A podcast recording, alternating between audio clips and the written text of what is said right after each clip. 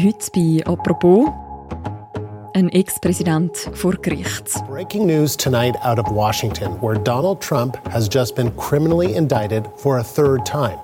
The former U.S. president was charged with four counts tied to efforts to overturn the 2020 election. This is historic.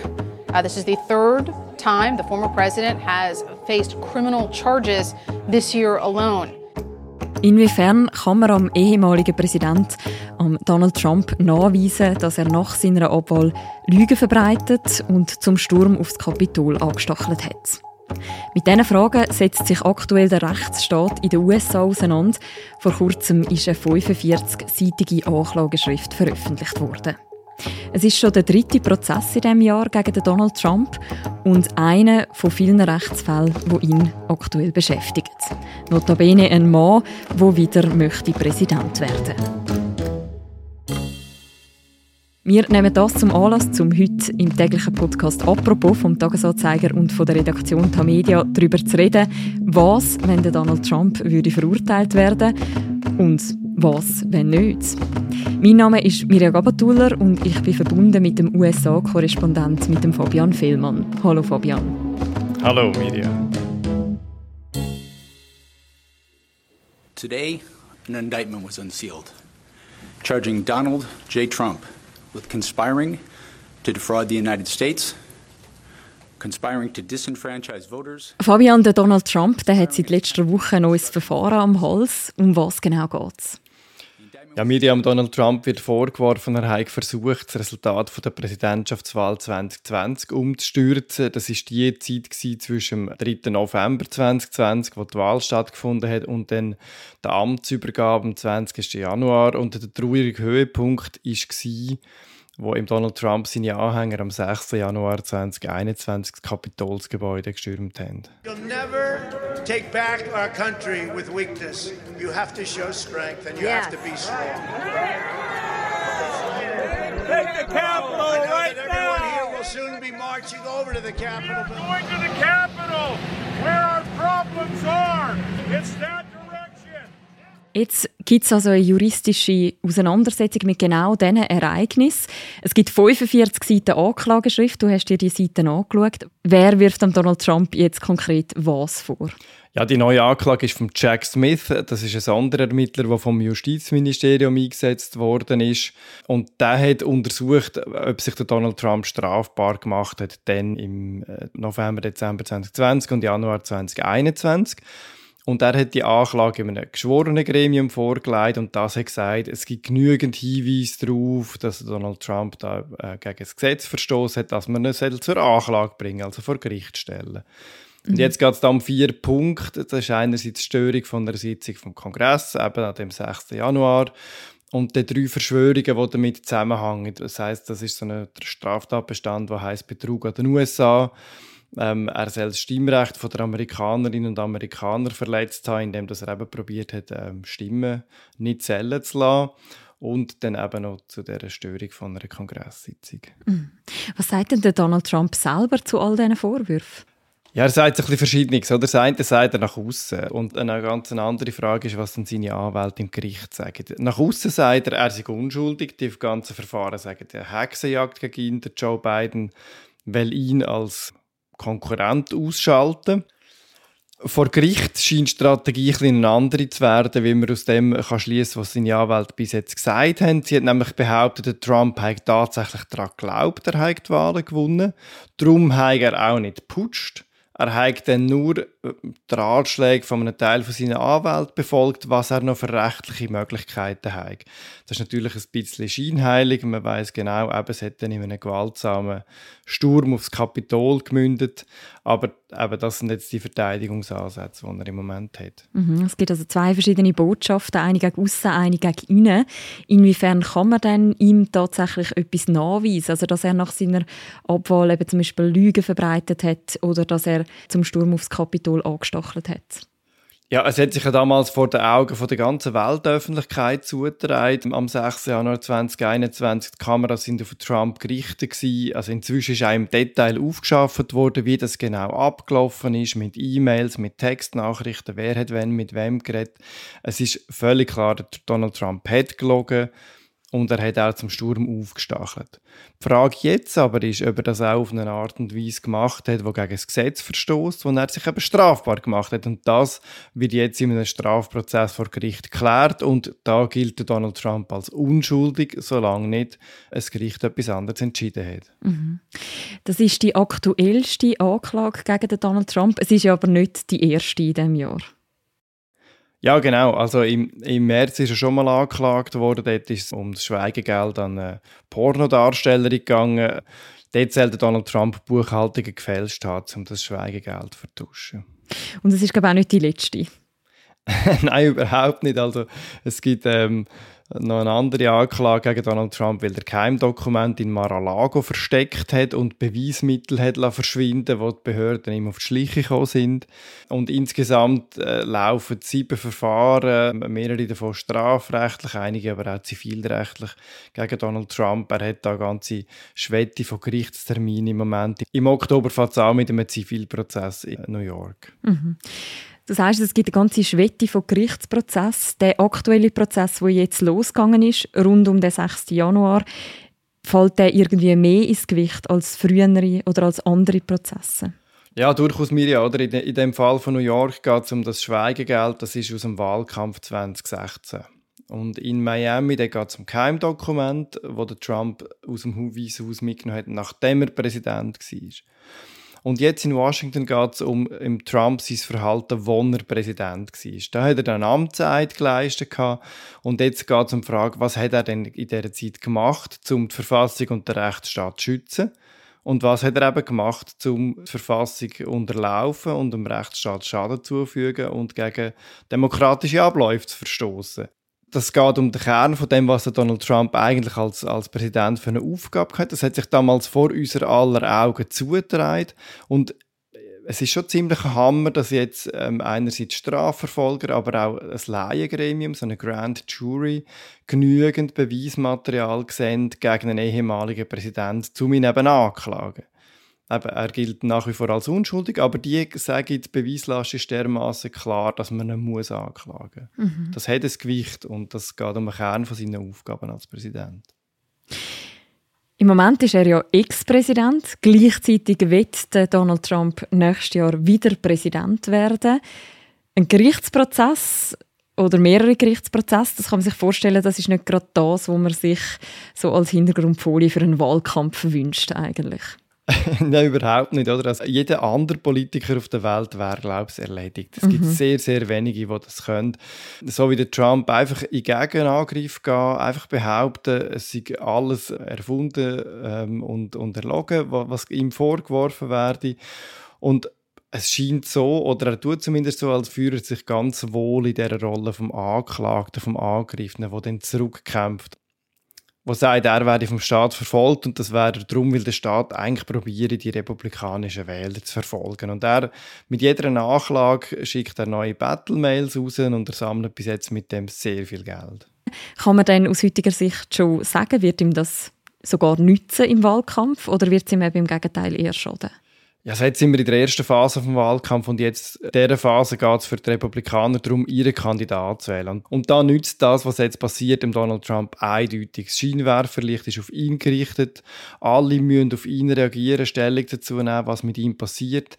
Die anderen Kandidaten haben keine Chance, irgendein anderes Thema zu lancieren als der Trump. Und in der Umfrage führt Donald Trump und mit, bis jetzt ist mit jeder Nachlage auch ähm, seine Zustimmung gestiegen unter den republikanischen Wählern. Aber im nächsten Jahr geht es dann darum, dass die gesamte Bevölkerung wählt. Und dort habe ich den Eindruck, dürfte der Vorteil von Trump zum Nachteil werden, weil es wird Schaden hinterlassen bei demokratischen Wählern ohnehin. Die sind noch mehr motiviert, gegen den Trump zu stimmen. Aber auch bei unabhängigen Wählern, die sich schon die Frage stellen, ob sie so einen Mann nochmal wirklich können wählen als Präsident. Und im, Im Januar fangen die Vorwahlen auf der republikanischen Seite. Spätestens im März dürfte klar sein, wer der Kandidat wird. Ab dann könnte sich auch ein klären. Dann wissen wir, ob der Trump wirklich Kandidat ist. Und dann werden wir auch Umfragen haben, die zeigen, wie sehr ihm das Ganze geschadet hat. Wann wird denn das jetzige aktuelle Verfahren abgeschlossen sein? Wird das noch vor der Wahl stattfinden oder vor dem März zumindest? Ich glaube sehr nicht, Mirja. Also die US-Justiz verlangt sehr schnelle Verfahren. Eigentlich sollte innerhalb 70 Tage nach der Anklage bereits ein Prozess stattfinden. Es dauert dann aber in Wahrheit immer länger. Und Donald Trump wird alles versuchen, um die Verfahren in die Länge zu ziehen, damit sie eben nicht abgeschlossen sind vor der Wahl. Die Richter haben bis jetzt zwar gezeigt, dass sie ziemlich schnell vorwärts machen. Jetzt sind die Richterin in Washington hat im Trump gerade sehr enge Fristen gesetzt im Trump seinem Team, um den Prozessfahrplan festzulegen. Also der Termin für den Prozess in Washington ist noch nicht bekannt, aber wir wissen bereits, dass es im März in New York losgeht äh, und im Mai dann fährt der Prozess in Miami an. Mhm. Wenn wir jetzt mal den hypothetischen Fall anschauen, wenn er tatsächlich würde verurteilt werden, wenn er also rechtlich der Wahlkampfmanipulation wird schuldig gesprochen werden, könnte er dann überhaupt noch sich als Präsident wählen lassen? Ja, also ziemlich sicher sagen kann man schon, dass er nicht wieder rechtskräftig verurteilt sein. Selbst wenn ein Prozess hätte vorher abgeschlossen sein, Trump wird es anfechten. Und es gibt normalerweise auch einen Abstand von mehreren Monaten zwischen der Verurteilung und dem Moment, wo dann Strafe ausgesprochen wird. Das kann ein halbes Jahr zum Beispiel gehen. Das heißt, Trump wird kaum im Gefängnis sitzen zum Zeitpunkt der Wahlen. Aber selbst falls er das würde, könnte er Präsident werden. Es gibt nämlich nur drei Bedingungen für einen Präsidentschaftskandidat. Das ist ein US-Bürger zu sein, der in den USA geboren ist, 35-jährig zu sein und 14 Jahre in den USA gewohnt zu haben. Straftaten ganz egal. Okay, Strafregisterauszug braucht man nicht zum Präsident werden. Die andere Frage ist ja, was wäre, wenn er denn tatsächlich würde gewählt werden? Ich habe jetzt gerade bei dem ersten Gerichtstermin in Washington mit einem Mann geredet, einem Afroamerikaner, der gesagt hat, es gäbe landesweit Ausschreitungen, gewaltsame Riots, hat er gesagt. Äh, vor allem Afroamerikaner würden dann protestieren. Das sei mal dahingestellt, was genau da würde passieren, das wissen wir noch nicht. Aber äh, ziemlich sicher ist auf der rechtlichen und auf der politischen Ebene, dass die USA würde in eine Verfassungskrise stürzen könnte er sich als Präsident dann auch irgendwie selber begnadigen, wie jetzt ja zum Teil auch gesagt wird? Das ist genau eine von diesen Fragen, die so eine Verfassungskrise wird auslösen wird. Der Donald Trump wird es ziemlich sicher probieren. Warum soll er nicht? Er könnte einer Gefängnisstrafe entgehen. Und es gibt keinen Präzedenzfall, wo man nachschauen könnte, weil es ja auch noch nie einen angeklagten Präsident gegeben hat. Und genau das wird dann eben zu einer Verfassungskrise führen, wo monatelang nicht klar ist, was eigentlich Donald Trump genau macht und darf machen und, und, und äh, vor allen Gerichtsinstanzen wird diskutiert werden möglicherweise. Mhm. Gibt es auch andere Arten, wie er jetzt als Präsident könnte auf die ganzen juristischen Prozesse einwirken? Vielleicht auch ein bisschen subtilere wie eine Begnadigung? Ja, sehr subtil ist der Donald Trump damit nicht. Also er hat schon bereits in allen Details ausgeführt, was er würde machen. Er würde ähm, probieren, das Justizministerium zurückzubinden. Er könnte probieren zu schauen, dass der Sonderermittler sein Mandat würde verlieren.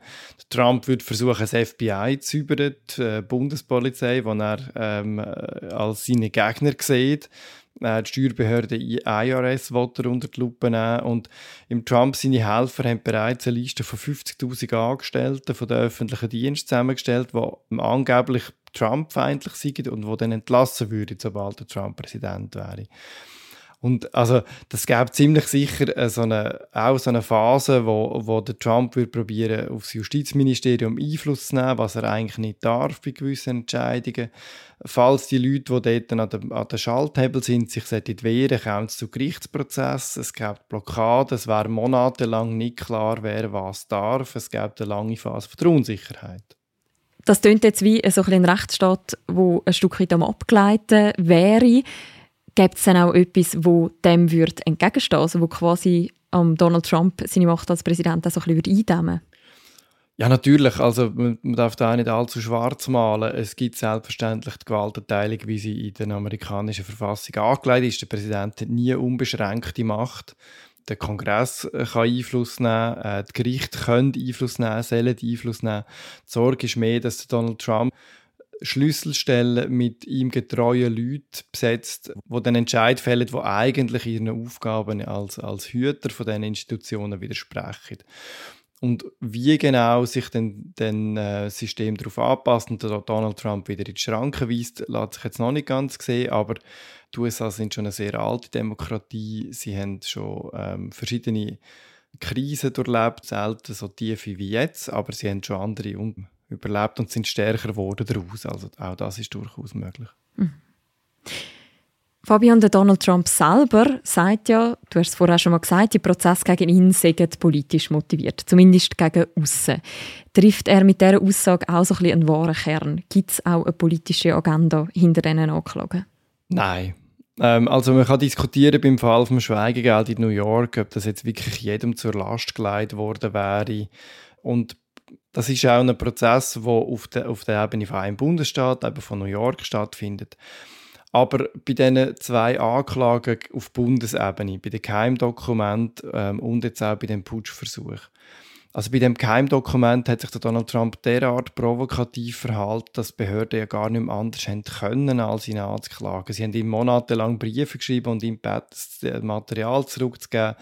Seine Reaktion war, dass er Kisten verstecken und das auch noch vertuschen indem er Beweismittel vernichten da hat die Justiz gar keine andere Chance mehr gehabt, als ihn anzuklagen. Sonst wäre es einfach unglaubwürdig. Und ähnlich ist es beim Putschversuch. Das hat sich vor aller Augen zugetragen. Viele von den Beweisen sind bereits öffentlich gewesen. Es wäre unglaubwürdig, wenn man da nicht angeklagt hätte. Das Gegenteil wäre politisch, wenn man würde entscheiden, ihn nicht anzuklagen. Oder? Und natürlich kann man argumentieren, dass Donald Trump gerade wegen dem Putschversuch auch schon vom Kongress unter die Lupe genommen worden ist und der Kongress schließlich gegen das Impeachment sich ausgesprochen hat. Das wäre so quasi das politische Urteil auch über den Trump. Aber es gibt offenbar derart klare Beweismittel für einen Sonderermittler, laut Einschätzung von dem Sonderermittler und von der Grand Jury, dass man den Trump eben muss anklagen. Also offenbar gibt es derart klares Material, dass man den Prozess muss führen, damit der Rechtsstaat keinen Schaden nimmt. Innerhalb vom republikanischen Lager, was lösen die Prozesse dort aus? Ja, das ist interessant, was jetzt gerade passiert. Also die allermeisten stellen sich hinter den Trump und dann aber in, verschiedenen äh, Schattierungen probieren sie sich gleich ein bisschen zu distanzieren. Und langsam scheint sich die Kritik von Trump äh, seinen parteiinternen Gegnern auch zu verstärken. Es gibt drei Gruppen von denen, die, die selber Interessen angemeldet haben an einer Präsidentschaftskandidatur. Die eine unterstützt den Trump einfach die anderen bezeichnen ihn geradeaus als nicht mehr wählbar. Zu denen gehört Chris Christie, der Ada Hutchinson, der Mike Pence. Und die dritte, die Interessanten, suchen jetzt langsam einen Mittelweg. Zum Beispiel der Ron DeSantis. Der sagt äh, inzwischen deutlich das erste Mal, dass der Trump die Wahl 2020 verloren hat. Aber äh, um mit Trump seine Fans nicht ganz abschrecken, sagt er dann auch weiterhin, äh, der Biden benutzt das Justizministerium jetzt als Waffe gegen den Trump. Also rechtfertigt ihn dann eben gleich wieder. Mhm.